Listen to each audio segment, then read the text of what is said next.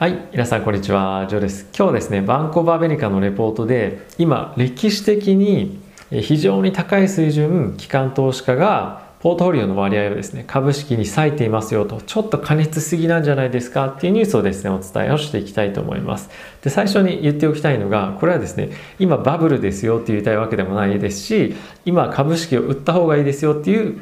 話では全くないです。ただし、今、そういうポートフォリオの状態になってきていて、非常に株価に対しての投資が非常に多くなってきてますっていう、まず事実を伝えたいというようなことですね。でどれぐらいの割合をですね今機関投資家が株式に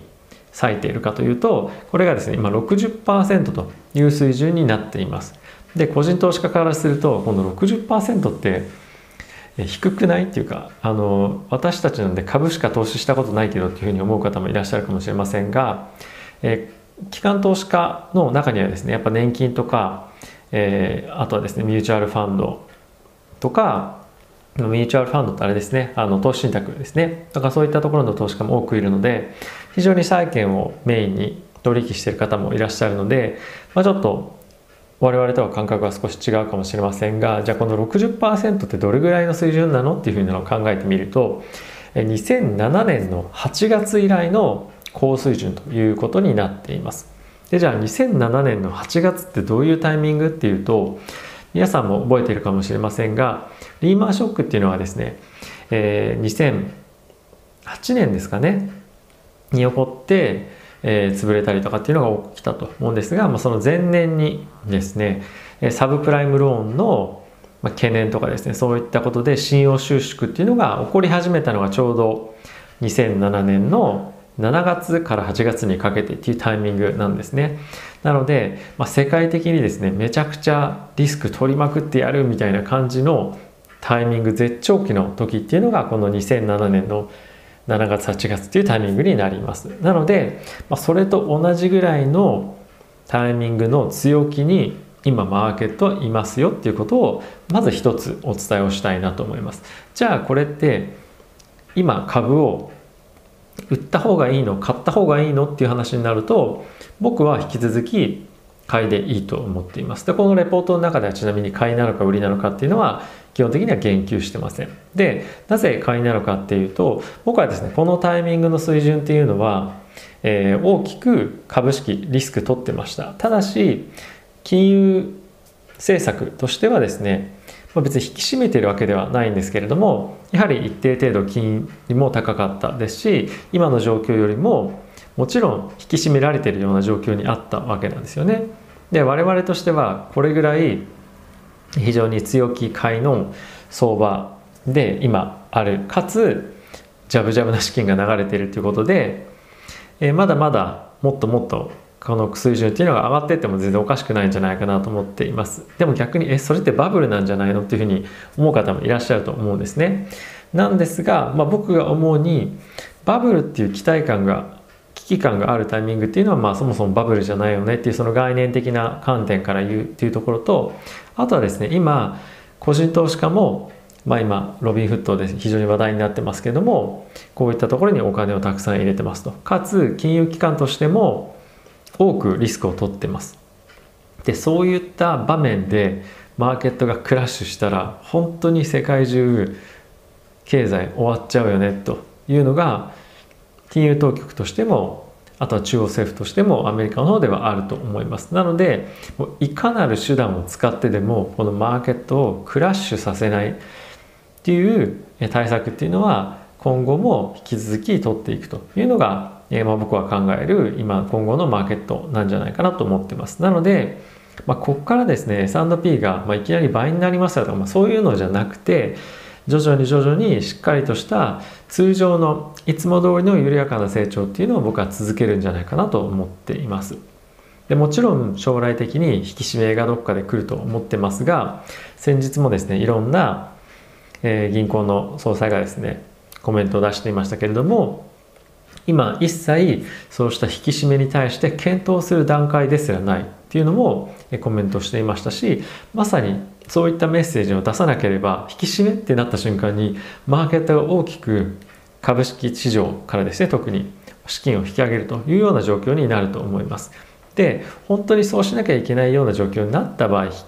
き締めをしていかなきゃいけない状況になった場合っていうのは我々も経済の回復っていうのを何かしらのえ統計とかっていうのを見て感じられる状況になってるはずですしあとはですね必ず必ずヒントを中央銀行は出すと思います。というか絶対出しますね。なので